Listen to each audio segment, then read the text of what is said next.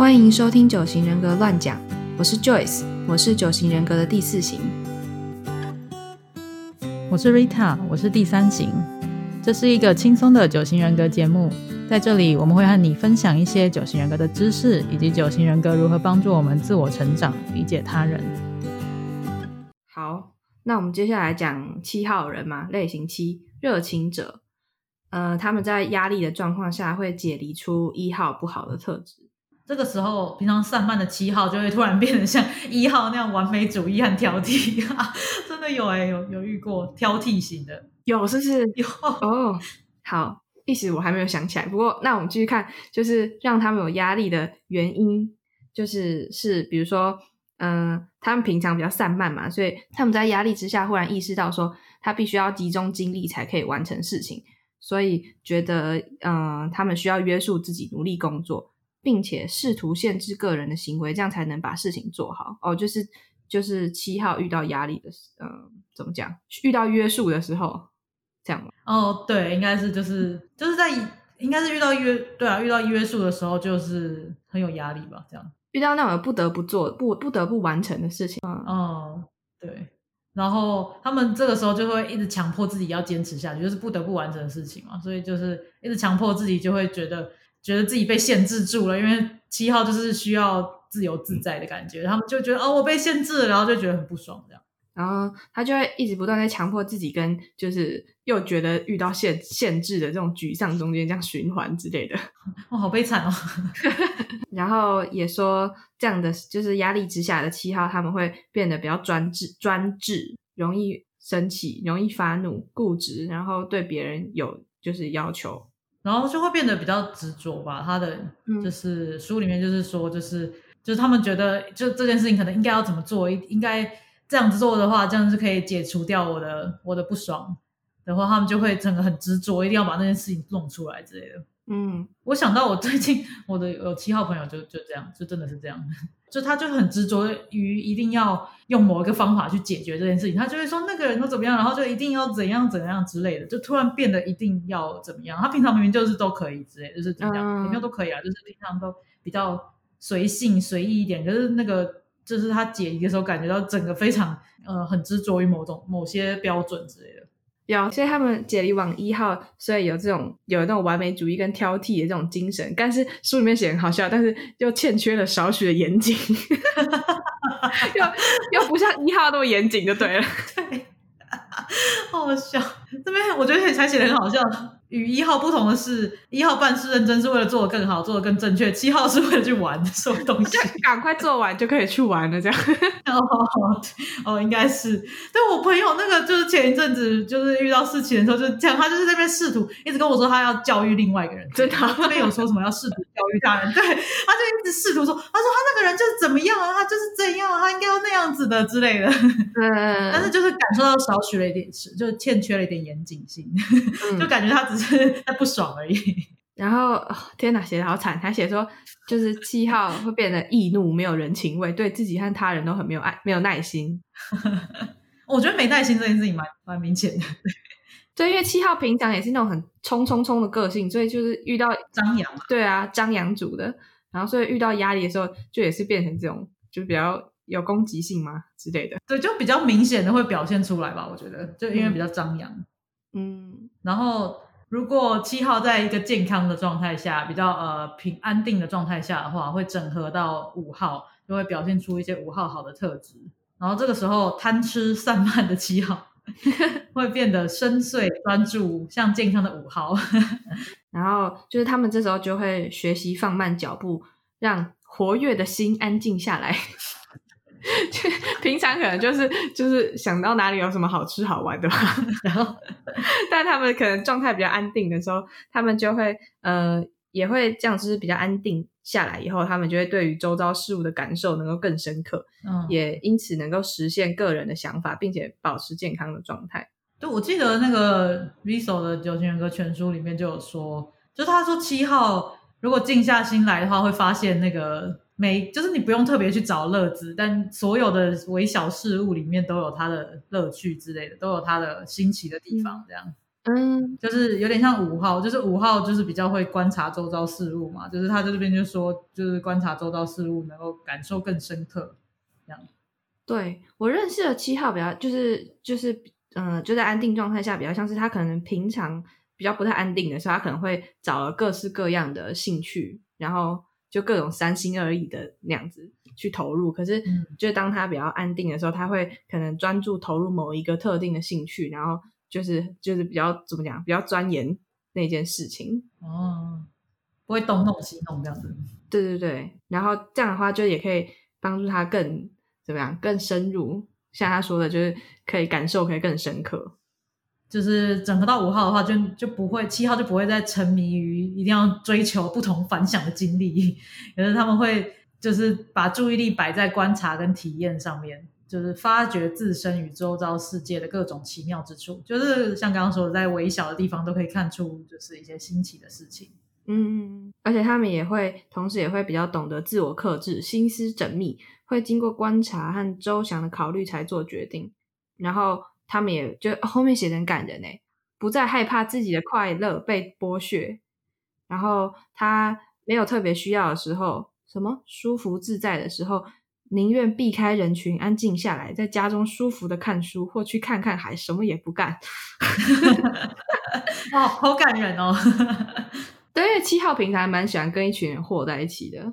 我觉得这里最感人的一句就是不再害怕自己的快乐会被剥削。嗯，对，因为七号平常就是都在找乐子嘛，怕自己被束缚之类，然后就会怕自己被困住什么的，就会一直去求找乐子。但是这边说不要再害怕这件事情，就蛮感人的，就是一样就是自己的基本恐惧，对对对，脱离自己的基本恐惧了。好，那我们来接下来讲类型八挑战者。就当八号的人在嗯遇到压力的时候，会解离出五号不好的特质，就是平常很自信的八号，突然变得像五号般的神秘和充满恐惧。哦，听起来好可怜哦。然后这个原因就是八号也是一样，就是因为要避免自己的基本恐惧，在追求自己的基本欲望嘛。然后就是自自己会对自己很有坚持，然后再加上再加上可能会跟别人常常会有一些。比较相抗衡的立场嘛，然后他们就一直坚持己见之类的，就是会一直他们就比较强势的一个一个号码嘛，所以他们就会一直用一些特定的方式来处理问题，就可能都是一些比较强势的方式来处理问题，然后最后就是都会让自己面临到一些很严重的挑战之类的，就是可能人际关系上面会出问题啊，或是一些任何事情都会有可能出问题啊，就是大家都这样。就是他什么事情可能都会选择用硬干的方法来对抗的话，就是路总是比较难走一点嘛。嗯，对，而且也不是所有事情都是硬干就就是才是比较好的解决方法嘛。就可能平常我们一般人爬山都是这样蜿蜒的爬上去，然后他们就是硬要直接这样直直的走直线从底走到上面这样那种感觉。嗯，然后所以在压力之下的他们的嗯表现就会是，因为他们就是就是压力太大了嘛，然后。因为就是为了为了就是这种会一触即发的冲突，可能他们自己造成的之类的，然后他们会 就是为了要争取时间来制定策略和累累积力量，他们可能会变成独行侠，像就是有点就是就是解离到五号嘛，他会把大量的时间用来就是沉思阅读、收集收集资讯，来做出以便做出更好的判断。哦，然后他们就会远离他人，保密行动，这是什么保密方式？高度紧绷，会莫名的安静和冷漠，就是因为然后我们平常看到八号，一般来说都是那个比较有固执、激情特质，就是就是他们平常就是那种比较张扬型，就是应该是最明显的那种吧，就是都会很强势或者很都会把自己的意见表达出来，都会直接讲啊什么之类的。但是到他们解离的时候，就会突然变得。比较安静，比较冷漠。平常他明明就噼里啪啦一直狂讲，然后超大声之类。但是，嗯，但是解离的时候，就是会变得另外一个样子，就是让我们这些习惯八号是比较张扬的人觉得很不习惯，这样子会觉得有点无所适从。这个人怎么突然变怪怪的？今天变好安静，这样。对，真的会这样。就是对我觉得八号遇到压力的时候，就整个躲起来，然后变安静。然后，而且他们平常其实八号平常算是比较喜欢跟人的吧。呃，当然，就当然也要看人。就是，但是八号一般来说是比较会跟别人那个，就是怎么讲，会找战友啊或什么之类的嘛，带领一群战友的感觉。但是他们在解离的状态下面会变得比较远离人群，比较不不跟人在一起这样。嗯，然后其实也还是会继续固执倔强吧？没有，没有，不是继续，就是他们压力之下要更更固执倔强。然后就除了远离人群以外，他们还会用自己的呃，不知道自己自己的道理去，就是强迫别人就范。有时候会扮演专家，会开始妄想，认为他们的敌人可能会合在一起对抗他们，觉得自己不安全。然后，于是就是好可怕。从他原本是就是把天不怕地不怕的八号，变成会害怕每一个人，好好惨哦！就忽然变得很多疑，就对。对啊，应该是就看到这边就会觉得说啊，大家真的要那个放下自己的基本恐惧，这样。这个其实就是就是自自己的基本恐惧造成的，就是可能大家根本就没有合在一起对抗他们，嗯，但是 他们自己觉得被对抗了之类的，嗯，所以。就相反来说的话，就是八号在安定的状况下，他们会整合出二号好的特质。这个时候，充就是平常充满贪欲、控制欲的八号，会变得坦率有爱，像健康的二号。嗯，就是对我印象中，就是健康的八号就会变得很、很、很，就是很会照顾人这样。哦，就我就我保护你的那种感觉。平常就是，如果是比较不健康的八号，比较像是我要控制你的感觉吧。然后。健康的话，比较像是我要保护你，这样吗？哦，嗯，我我挺你这样，我罩你，呃，然后所以在就是嗯状况比较好整合中的八号，他们就会放下戒备，对他人敞开心房，然后他也会看清楚自己有多么的关心他人，能够清楚的表达出自己对于别人的尊重和欣赏，哇，以此保持健康状态，好感人哦，真的哎，然后这个中这应该是中原里面说的，就是。他们侠骨柔肠，慷慨而乐于助人，有理想有抱负，能济世为怀。这听起来很像这个古时候的什么某个侠客之类的，嗯，或是丐帮帮主还是什么的。然后就是肯真诚和体贴的去关心别人，以笑容和爱心去缓和暴躁和冲动的心态。你干嘛偷笑？没有啊，我只是觉得这句好生动，都有画面那种感觉。真的，因为。八号平常就是又是张扬型的，然后又是那个情绪管理机制，又是反应组的，他们就是特别的明显的会反映出自己当下内心的哦，然后他们又是本能组，就是那个生气组的，生气组嘛，就是他们气噗噗，对，气噗噗组的，所以他们整个整个综合起来，他们就是会最明显表现出暴暴怒状态的那种嗯类型。所以大家平常可能看到他们，就是常会觉得他们在暴冲啊，在暴怒还是什么之类的，或者在大大声发表自己的意见之类的。我觉得最感人就是他说的那句什么“看清楚自己有多么的关心他人”。我觉得这应该也跟他本身的，就是就是跟本能组有点关系嘛，就是他的自我界限的的那个问题嘛，就是他他他是把就是谁圈在自己人的那个范围之内，所以就其实就反过来说。他其实是真的很关心那些被他圈在自己人的那些人。哦，哎，对，这蛮感人的。就是他，我觉得他可能会发现自己并不是想要控制那个情况，他会发现其实他是想要关心，就是他他想要的是关心他人，并不是控制那个人之类的。对，所以就可以用用笑容和爱心去缓解这种想要控制别人的暴躁和冲动的心态，差不多吧？我觉得是这样。对对，感觉这个整个就是连在一起了，好感人哦。对啊。好，那接下来我们来讲最后一个类型九和平者。然后九号解离的时候会解离到六号，会有他们六号不好的特质，就是他们平常的九号他们会，嗯，他们会减少选择和欲望，然后退回就是他自己呃内在密室来应对压力，就是之前说的，他会退回到自己内心那个比较呃平静的那一块来应对压力。但是如果这样子的应对压力没办法。就是没办法，就是造成他内心真正的平静化，他们就会将他们的精力投入到可以带来更多安全感和稳定性的想法或是人际关系当中。对，就是比较像六号，六号平常就是会常常一直在建立自己的安全系统嘛。嗯，然后九号就就是退进去没有用的时候，就也开始像六号一样一直在建立自己安全系统，应该是这样吧？嗯，就多做一些外在的行为来让自己感觉到安全，这样，嗯，感觉到平静。哦，对对，感觉到平静。然后在这种压力之下的九号呢，自大的九号 突然变得像六号般的焦虑和担忧。哦，就是一个平常本来看起来什么事情都没有不怕，或是都都好像都没关系的九号，忽然开始担心起来，这样。对，应该是。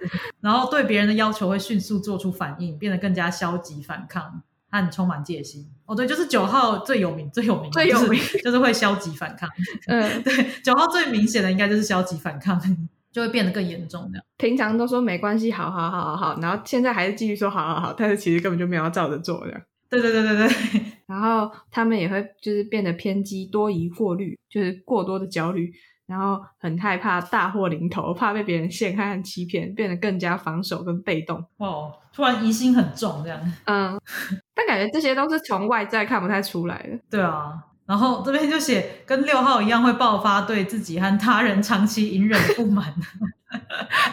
我我我我忍你很久了，这个 Jona 之前讲的。有我我真的看过九号暴露哎，这实在就是太好笑了，很好笑。结果是被笑，不是讨厌，是不是？是觉得很好笑。因为他即使在表达他对别人的隐忍跟不满的时候，都还是表达的很含蓄，就很很可爱啦，觉得很可爱，觉得可爱也太好笑了。我觉得这是一个退缩组的特质，就是退缩组的特退缩组，不管再怎么。爆炸就是好像都不会太张扬哦，都还是有种对我来说，至少对我来说都有种退缩的感觉。就像我看到五号在那个在在焦虑的时候，我看他就是很焦虑，讲讲完讲一讲之后，就是我还是觉得他就是讲的很很很平静这样，但是他好像已经觉得自己很暴怒了这样。嗯，原本的基准线不一样。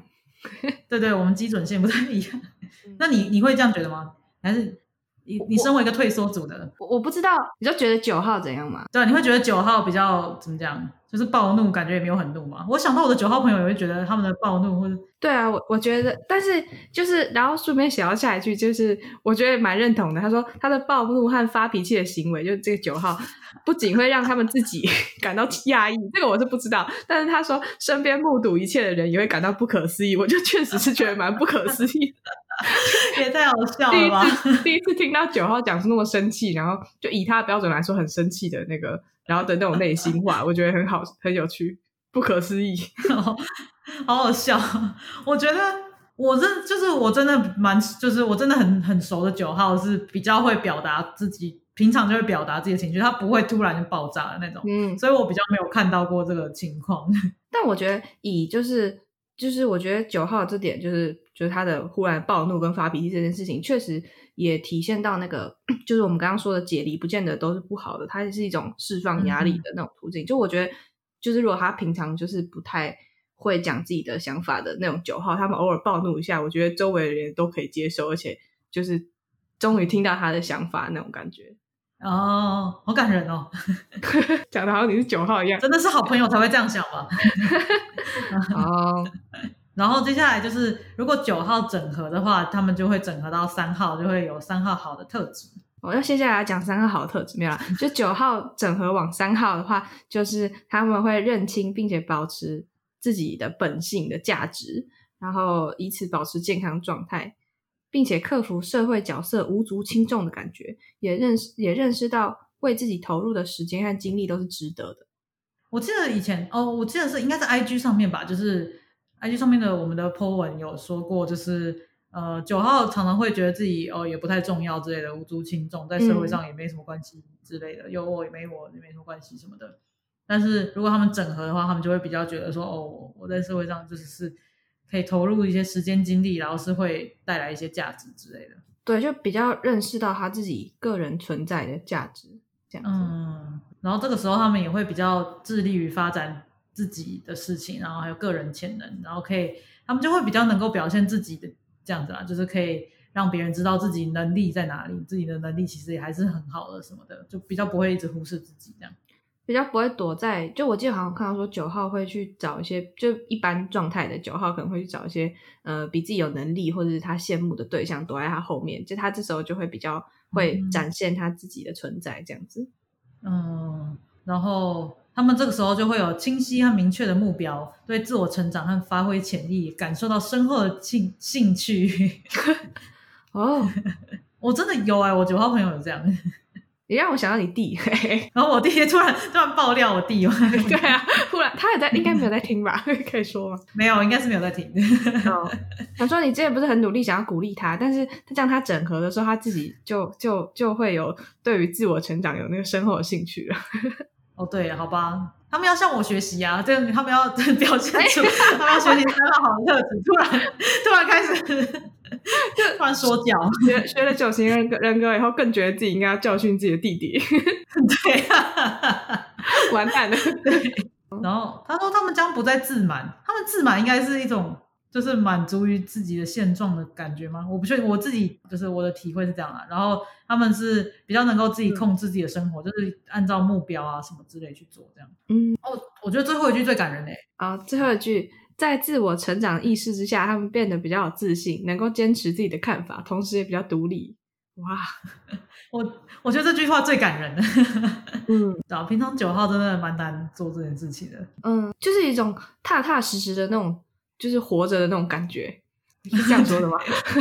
说 应该是吧，不踏实，对啊，就是他们平常很不太会坚持自己的想法吧。嗯，他们平常都会别人说什么，他们就好随便啊，都可以好啊，什么之类的。但是他们整合的状态下，比较能表达自己的看法，比较能坚持自己的看法，比较有自信、感人。嗯，好，所以我们今天跟大家讲这个整合跟解离呢，就是。就是希望大家可以，嗯，就是什么，你先先觉察到自己当下状态，就知道自己现在是在安定的状态，还是有压力的状态，然后自己会变成什么样子，进而去学习、去整合那些，嗯，可以帮助你往健康方向发展那些特质，让自己有就是更加自我成长，是这集的目的。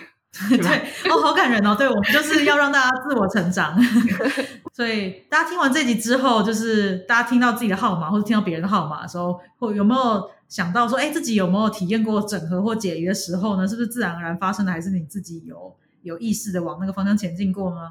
对，或者是就像刚刚说的，有若有看看到周围的人的整合解离，就也都可以留言告诉我们。如果你喜欢我们的内容，记得订阅、分享，给我们五颗星的评价哦。也欢迎你追踪我们的 IG、Facebook 和 YouTube。有任何问题或建议，都可以留言跟我们说。谢谢你收听本集《九型人格乱讲》，跟着我们一起自我成长，理解他人。那我们下次见，拜拜。